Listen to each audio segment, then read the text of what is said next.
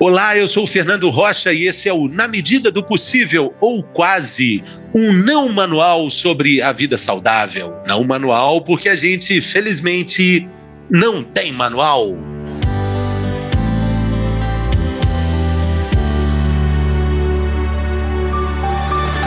Terapia cognitivo-comportamental Nessa jornada de mais de 70 episódios do nosso podcast Na Medida do Possível, ou quase, um dos grandes campeões de audiência é o episódio que fala sobre terapia cognitivo-comportamental.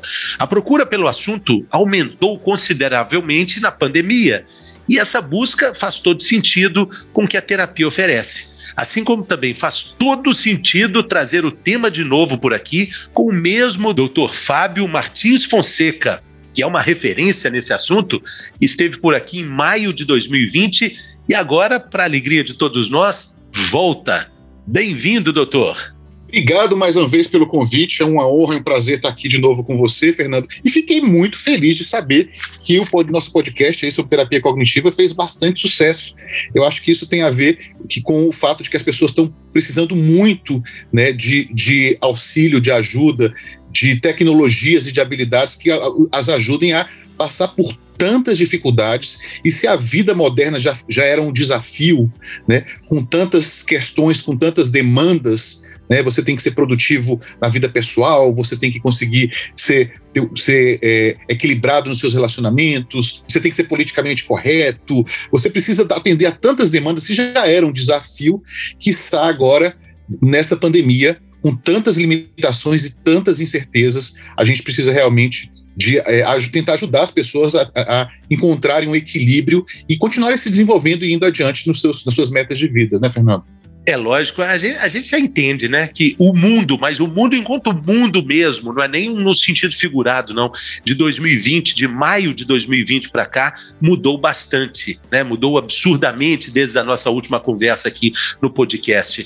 Agora, é, qual foi a sua percepção no consultório de, desse aumento de demanda durante a pandemia, procurando a, a terapia cognitiva? Olha, Fernando, a, a demanda tem sido é, muito grande e também não é surpresa, porque a gente já sabia, pelo que aconteceu em outras pandemias, que as consequências emocionais e as sequelas, é, não só da infecção do, pelo Covid, mas da quarentena e da incerteza, elas duram muito mais tempo do que a própria pandemia. Né? Para você ter ideia, em 2003, a gente teve uma pandemia de SARS, né, é, que é uma infecção respiratória também, cujo resultado foi muito inferior da, do, do, Covid. Naquela época, a gente teve 800 mortes no mundo inteiro é, pelo, pelo SARS, Porém, dois, três anos depois daquela pequena pandemia, se é que a gente pode falar assim, né, pelo menos comparando com a pandemia atual, muita gente com sequelas emocionais, muita gente com problemas emocionais após a pandemia. Agora a gente está falando de uma pandemia de dimensões gigantescas. Né? Só no Brasil, a essa altura, mais de 560 mil mortes, é, com um impacto gigantesco na, na, vida das pessoas, na economia, é, na maneira como as pessoas têm lidado, uma politização da, da pandemia. Então a gente imagina que as, as sequelas dessa, dessa. A gente prediz que as sequelas emocionais dessa pandemia vão se estender por muito tempo e sim, respondendo a sua pergunta mais diretamente, houve uma explosão de procura no consultório, não só no meu consultório, mas dos profissionais de psicologia e psiquiatria de uma maneira geral. É, a gente costuma dizer que nunca essa, as profissões da área de saúde mental nunca foram tão necessárias e tão, e tão é, é, buscadas como atualmente, né? De uma forma geral, essa análise ela, ela é muito muito evidente, né, doutor Fábio? Mas como a, a praticidade da, da terapia cognitivo-comportamental pode ajudar nesses transtornos que a gente está falando aqui, é, que foram causados não só pelo vírus, pela, pela pandemia, mas também pela, pela quarentena. Eu acho que os terapeutas cognitivos, assim como os demais outros terapeutas também, estão sendo colocados em xeque, Fernando. E eu vou te explicar por quê. A terapia cognitiva parte do princípio de que existe uma realidade e que a gente pode apreender essa realidade. E ela parte do princípio que a gente distorce essa realidade. Todo mundo distorce, todo mundo tem os seus vieses. Na ansiedade, na depressão, esses vieses eles ficam maiores, o impacto ainda maior. Mas todo mundo enviesa de alguma maneira e a terapia cognitiva convida as pessoas a tentar identificar se elas estão distorcendo um pouco a realidade por conta da ansiedade e da depressão. A partir do momento que a gente identifica essas distorções, também qual, qual, qual é o real problema e como é que a gente vai abordar para tentar resolver o problema ou lidar, pelo menos, da melhor maneira com o problema. Acontece, Fernando, que a, é, é, essa realidade com a pandemia ela não está totalmente definida. Né? As incertezas são muito grandes. E ora se diz uma coisa, ora se diz outra. O que é verdade hoje, amanhã não é bem assim. E isso muitas vezes serve para as pessoas reforçarem os vieses delas, delas. serve para que as pessoas é, é, tentem justificar os comportamentos irracionais. Tanto é que, tanto no Brasil como nos Estados Unidos e em todo o mundo, a gente está vendo uma polarização até política da pandemia, né? Então as pessoas é, não estão conseguindo enxergar a realidade como ela é e cada um acha que está enxergando.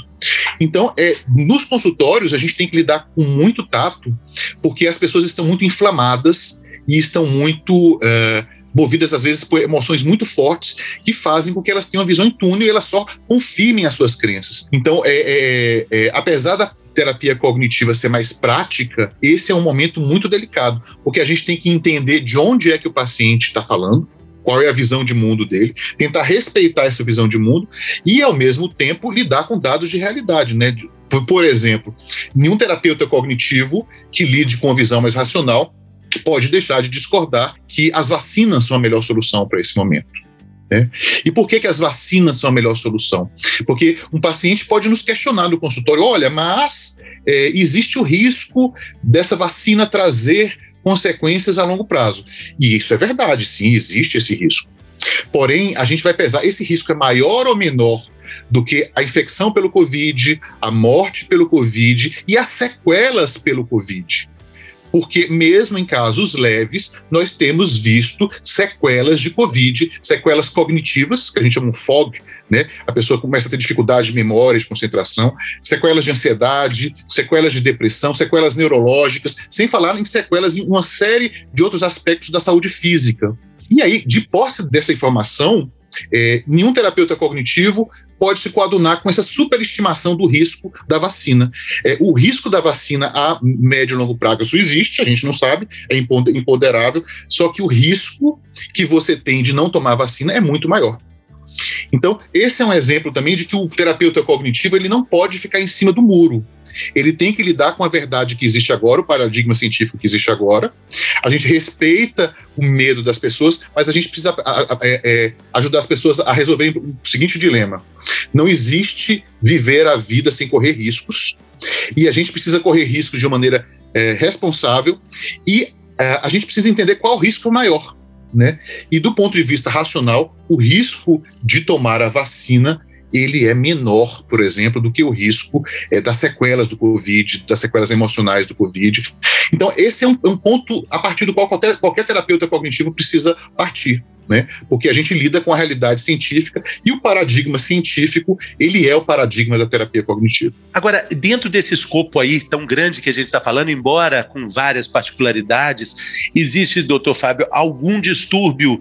É, já dá para entender que existe algum distúrbio mais prevalente, é, é, mais presente nos consultórios é, em decorrência do que a gente está vivendo atualmente? Sim, os mais prevalentes são os quadros de depressão e os quadros de ansiedade. Né?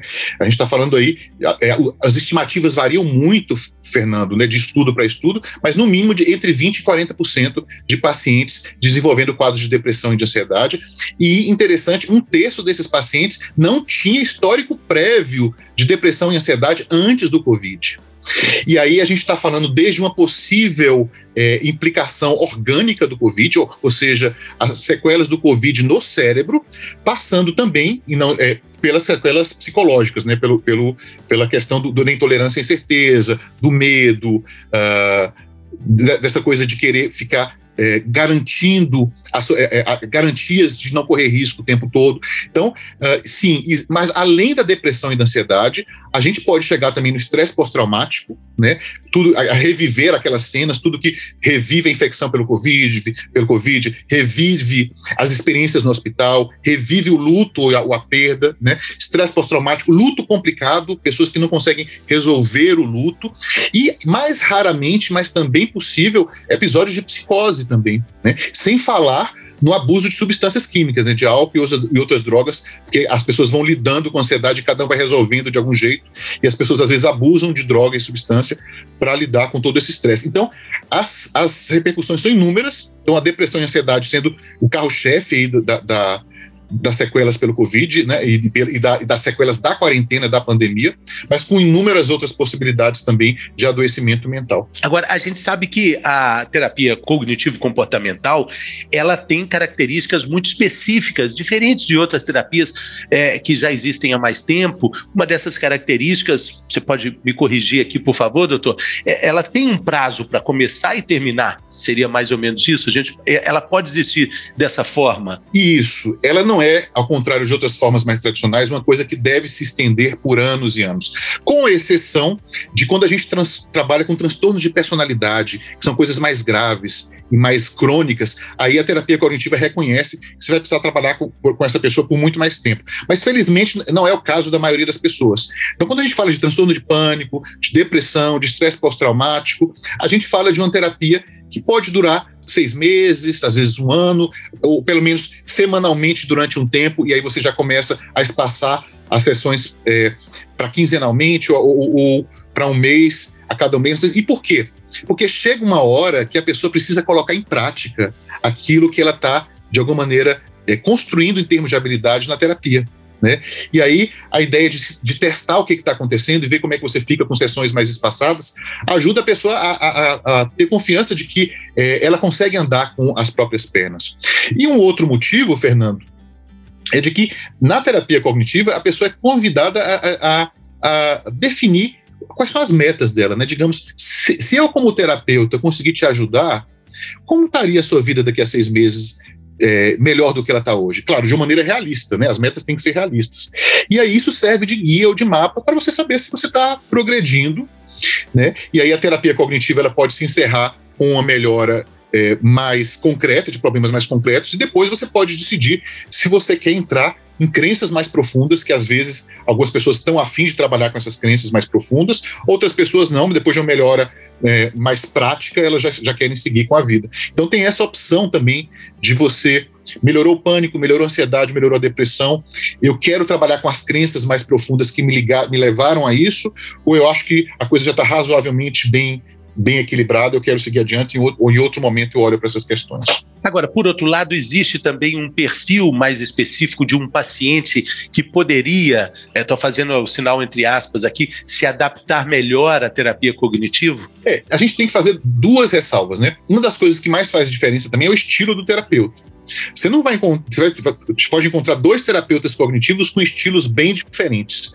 O que vai dizer que a terapia cognitiva é, é, é, o modelo cognitivo, né? De que o modelo cognitivo diz que não são exatamente as situações que levam a gente a reagir de determinada maneira. É a maneira como a gente interpreta as reações, as situações, é, tanto pelas nossas vivências como por um, alguns temperamentos inatos que a gente tem. Então, o terapeuta cognitivo é sempre guiado pelo modelo cognitivo.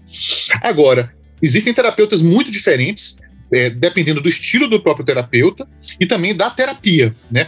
Agora, um, alguém que, por exemplo, assim, que não gosta de uma coisa muito estruturada, que não gosta muito de pensar em metas, que não gosta muito de avaliar se as coisas estão caminhando bem ou não, que gosta de, de, de, de uma coisa mais livre, mais solta, digamos assim, menos objetiva, talvez é, se, se adeque mais a uma terapia como a psicanálise, em que você vai lá e fala livremente e não tem um grande compromisso de avaliar se você está se você tá progredindo ou não, se você está melhorando ou não, se está sendo pro, essa, essa, essa esse monitoramento e essa avaliação do, do, progresso da melhora e essa definição de metas é uma, são características muito importantes da terapia cognitiva e tem gente que não gosta muito disso, né? aí, aí é, é questão do perfil, né? Por falar nessas características, existe uma interessantíssima que é o uso é, de um aplicativo de celular para fazer algo que é tão importante para o autoconhecimento também, que é um mapeamento das emoções ao longo do dia. Como é que funciona isso, doutor? Tem uma, uma, mais recentemente no Brasil, a gente pode contar com um aplicativo específico para os terapeutas cognitivos, né, que chama Tools for Life, né, ferramentas para a vida. E a ideia, Fernando, é de que uma sessão de terapia dura uma hora. Mas aí a gente vai ter provavelmente outras, se não me engano, 150 de seis horas durante a semana e que você não está na terapia. E a terapia deveria funcionar é, fora da sessão. Né? A terapia deveria ser um guia, ou deveria iluminar o que você vai fazer de diferente, o que você vai descobrir é, ao longo da sua vida, não na sessão com o terapeuta. E a gente sabe que o celular se tornou quase um cérebro acessório, digamos assim, né? A gente é quase uma parte do nosso corpo. Quando a gente esquece o celular, tem muita gente que já entra em ansiedade. Tem, tem uma, só, só, interrompendo, doutor, tem uma, uma frase ótima que eu vi outro dia que fala o seguinte: que conhecimento é o que fica com você quando você não tem sinal de Wi-Fi. Ou seja, quando o seu cérebro tá, seu cérebro celular não está funcionando, né? É, o celular, para o bem e para o mal, tem uma série de, de, de, de, impactos aí, né? Agora, se a gente pensar no. Já que esse, essa é uma realidade, por que não usá-la a nosso favor? Então, esse, esse aplicativo Tools for Life, ele ajuda, de alguma maneira, a pessoa a refletir sobre aquilo que, ele, que ela está falando na sessão de terapia. Né? Identificar os pensamentos, é, identificar, será que tem alguma distorção nesses meus pensamentos, é, traçar metas, monitorar ganhos ao longo da semana na terapia. Então, a ideia desse aplicativo é, é uma ideia que já está presente há algum tempo, né? de que o celular faz parte da nossa vida e, e ele pode ajudar a gente a potencializar o tempo da nossa terapia e identificar os nossos problemas e conversar melhor com eles ao longo da semana né? E registrar coisas para levar para a sessão também, né? Agora, é, fazendo uma provocação, para uma pessoa que está lidando com uma compulsão, com uma, ali com o celular, com uso excessivo, esse aplicativo não poderia ser um agravante disso tudo? Alguém que não consegue, é, que também desenvolveu isso, foi a gente abordou isso aqui com a doutora Ana Luísa Mano, falando sobre essa dependência tecnológica. É, esse aplicativo não seria um agravante para isso? eu vou te dar uma resposta também mais abrangente, aí eu volto para o aplicativo. Você sabe que é, essa história de terapia que se não fizer bem, mal não faz, é mentira. Tem, pelo menos um estudo demonstrou que até 11% das pessoas podem piorar numa terapia com determinado terapeuta. Então, por isso é importante a gente monitorar o que a gente está fazendo e a gente é o, o princípio da não maleficência de não fazer mal para o seu paciente. E a terapia cognitiva se propõe a, a, a monitorar o progresso. Né? E quando a gente monitora o progresso, por exemplo, o uso do celular, quanto tempo você está usando o celular e se você está usando o celular de uma maneira produtiva ou não. Se isso está sendo monitorado e se é, as pessoas estão sendo honestas e transparentes nas suas, nas, nas suas terapias, a gente tem uma chance muito menor da gente fazer mal para a pessoa, né? Existem alguns tipos de dependência que dá para a gente pensar na abstinência absoluta, né? Tipo, é, abstinência absoluta de álcool, abstinência absoluta de cocaína, não vou usar de jeito nenhum. Só que abstinência absoluta de, de celular é, é, algo que é muitas vezes inefetivo. A pessoa vai precisar aprender a lidar com o celular. E aí a ideia de mesmo, é, eu acho que pelo contrário, um aplicativo como o Tools for Life, pelo contrário, ele vai monitorar o tempo de celular, vai monitorar o tempo de uso de lazer, vai monitorar, por exemplo, o quanto ele conseguiu colocar atividades é, é, de interação real com o ser humano na, na agenda dele ao longo da semana. Então, é, a tecnologia ela, ela, ela pode servir para o bem ou para o mal, né? Mas ela em si ela não faz bem ou mal, é como a gente usa ela, né, Fernando? E sim, respondendo a sua pergunta, poderia fazer mal, mas um dos princípios da terapia cognitiva é monitorar o que a gente está fazendo, ter feedback e de tempos em tempos ter sessões para a gente avaliar o quanto a gente progrediu, o quanto a gente regrediu, o quanto a gente está meio estagnado.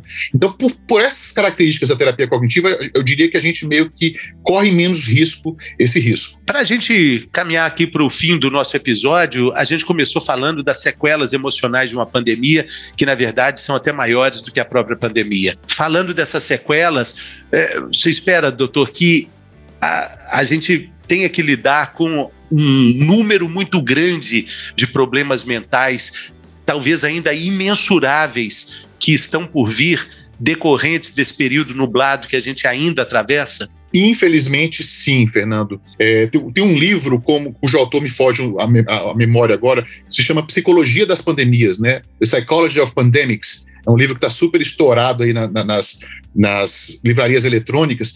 E o autor ele chama a atenção. Né? Quando a gente olha para a pandemia da, da gripe espanhola, é, o quanto aquilo deixou de sequelas emocionais, e mesmo pandemias menores, como essa de 2003, o quanto, dois, três anos depois, uma pandemia em que 800 pessoas morreram, deixou muita gente com problemas emocionais. Então, infelizmente, a gente pode esperar que nos próximos três, quatro, cinco anos, muitas pessoas é, possivelmente ainda continuarão com sequelas emocionais dessa pandemia. Né? E é, a perda de parentes, a perda de emprego.